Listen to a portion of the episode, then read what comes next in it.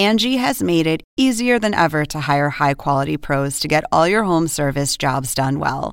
Just bring them your project online or with the Angie app, answer a few questions, and Angie will connect you with local pros who match your specific needs. Or book a service instantly at an upfront price. So join the millions of homeowners who use Angie to care for their homes and get your next home service job done well.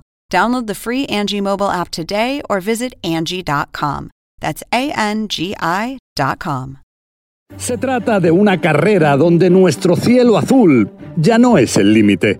Una carrera espacial de magnates que no deja indiferentes.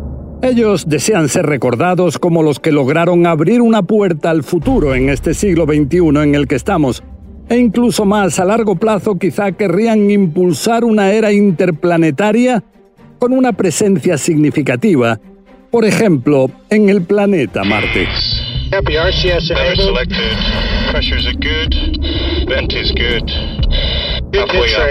Pero no es sencillo. Otros cuestionan que se gaste tanto dinero en el espacio exterior cuando aquí, sobre nuestro planeta Tierra, la humanidad tiene aún tantas necesidades urgentes que tratar. Saludos. En este nuevo podcast de CNN Desafíos Globales abordaremos cómo tres de los archimillonarios más pudientes del mundo intentan dejar su huella más allá de nuestro horizonte limitado común en el planeta Tierra. Y lo hacen ahora con estas carreras espaciales. Sin estar, digamos, homologadas en los Juegos Olímpicos, no son algo nuevo. En el pasado ya se trató de carreras importantes entre las grandes potencias hasta el punto de que el vocabulario llega a ser distinto. Cuando en Washington hablan de astronautas, en Moscú lo hacen de cosmonautas.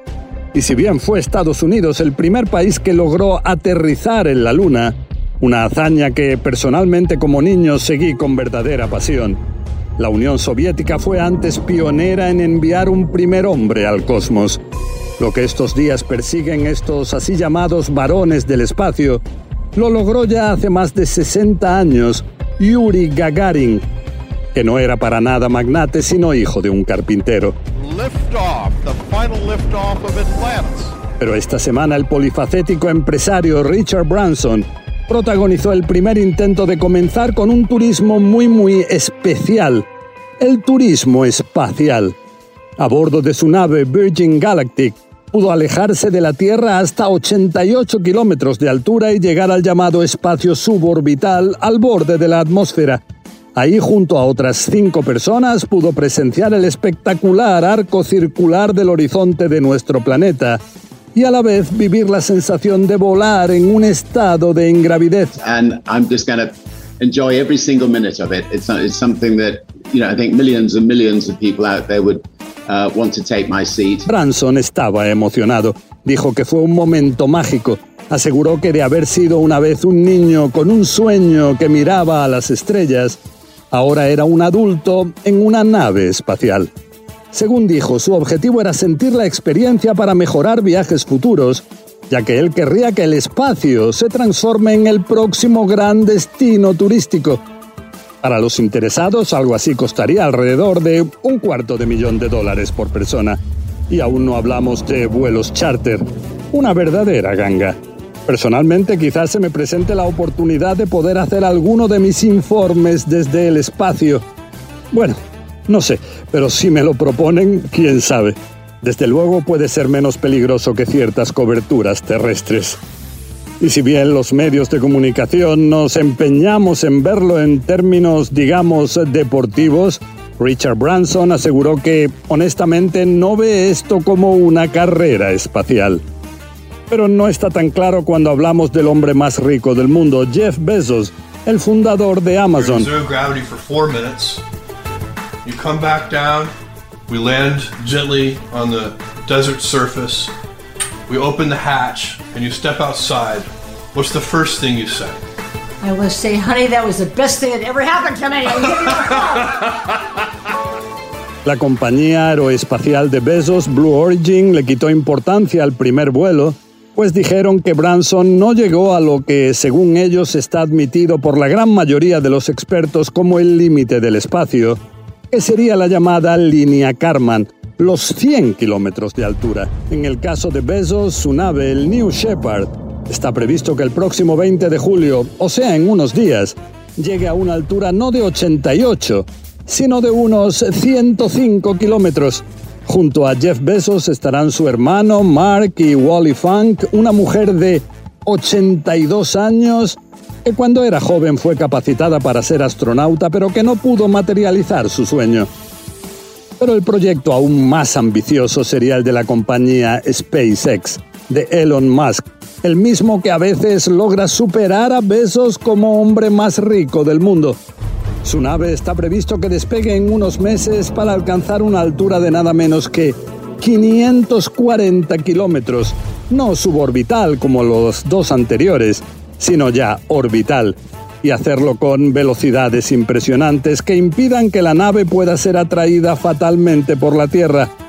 Y el objetivo de esta nave no será estar en el espacio unos minutos como los de los dos anteriores, sino durante tres días, orbitando la Tierra cada hora y media.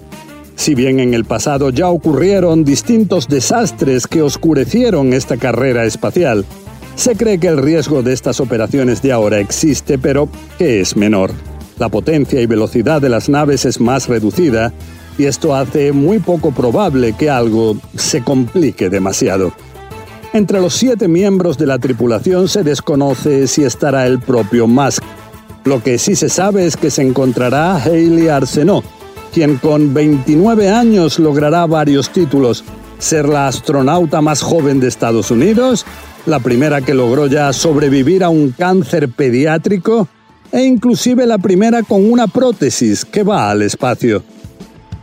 Y los proyectos de Elon Musk no se limitan al ámbito orbital. Él llega a planear incluso lo que sería poblar el planeta Marte, pero eso sí, sin demasiados riesgos. Dijo que le gustaría morir en Marte, pero no en el impacto.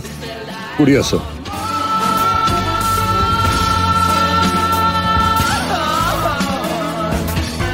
Eso sí, todo esto despierta no pocas críticas. Hay quienes hablan ya de excentricidades, de egocentrismos, de narcisismos. Además, los ambientalistas destacan las emisiones de dióxido de carbono que estas operaciones espaciales pueden significar. Pero las críticas principales son las que destacan los problemas que aún existen en este mundo. Hambre, pobreza extrema, falta de agua potable, desastres ambientales o inclusive millones de niños que están aún sin educación y son presa fácil para los extremistas. Tras haber tratado yo mismo este tema incluso ampliamente con el Papa Francisco, se destaca la necesidad de que estos millonarios miren sobre todo hacia la tierra, como muchos ya lo hacen con filantropías que nos sorprenden a todos. Junto a esto da la impresión de que entre ellos hay quienes, eh, tras llegar al pedestal de sus fortunas, se preguntan, bueno, ¿y ahora qué? Esta carrera espacial quizás sea un ejemplo de ese intento por hacer algo distinto con sus fortunas. Ojalá la filantropía pueda ser otro. Bueno, con este tema para recapacitar terminamos este podcast. Les habló José Levi. La semana que viene seguiremos con más desafíos globales eh, que nos presente este terrible o maravilloso rincón apasionante del universo donde nos tocó vivir.